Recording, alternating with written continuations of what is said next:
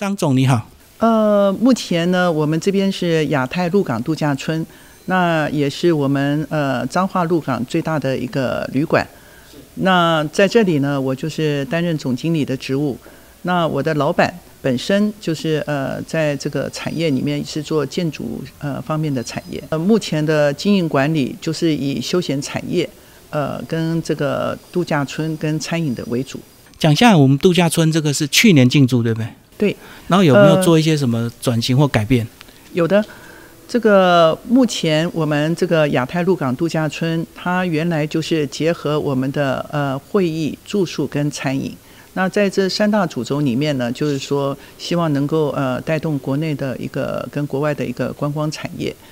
目前呃我们这个正式旅馆证照是在去年九月三十号取得，所以呢我们呃也朝向就是说在这个上面做一个，希望在彰化鹿港这边能够做一个发展。哇，这时间点非常的好哎，刚好遇到解封后的第一个过年，那你们这半年不是非常的忙？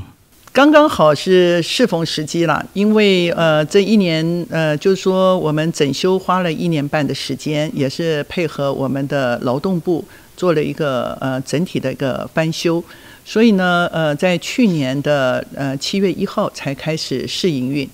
对，那么营运到现在为止也走了七个月了，所以在这当中呢也。适逢刚好各地呃当地的一个产业都是互相的帮忙，所以呢，目前来讲在业务上就比较有好的发展。嗯，好，鹿港新旧旅馆非常的多，张总要不要讲一下你们的策略？呃，在鹿港的话，它的旅馆业是非常的多的，但是呢，我们跟呃在地的旅馆有最大的差异，就是我们有很大的一个会议场所，还有一点，我们的呃客房的数量也是多。那再加上呢，目前在鹿港它没有呃很大的一个旅馆可以容纳国内外的一个量体，所以在这里来讲，我们主轴还是以就是说希望能够呃把国内外的客人能够在这儿服务，所以我们目前这边的住宿大概可以容纳到接近八百人，呃房间数非常大。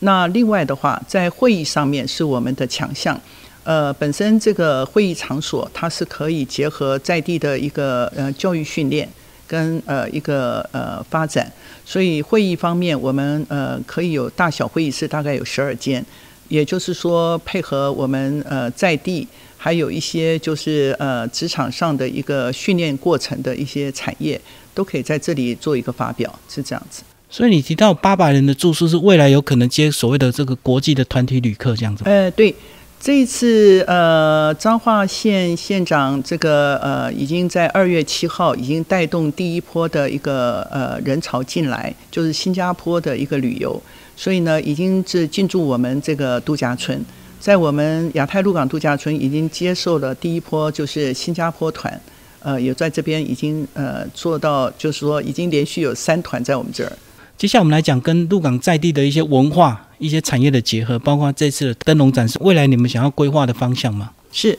呃，因为在我们这边呢，鹿港有一个非常底蕴的一个文化产业，所以呢，呃，我们这个鹿港的特色就是，呃，举例就是特色上面都有一些，就是属于呃，像我们这次呃配合的灯笼展，它就是属于一个呃有创意的一个。呃，文化产业。那另外的话，在当地来讲，结合是很重要的，因为我们当地的呃，所有来鹿港看的时候啊，都不外乎是看我们当地这些展出。那所以呢，我们也邀请，就是说，呃，国宝大师的这个灯笼在我们这儿展，也不外乎就是说，除了就是让呃来参观的人潮，他就很容易能够看到呃鹿港的特色。这也是我们邀请他们来展。那未来的话，在这儿我们还会再邀请呃鹿港有名的，比如说木雕展啦等等，哦，像这个文艺展，我们都会在这儿展出。对，这也是我们希望能够呃在鹿港能够宣导我们在地的文化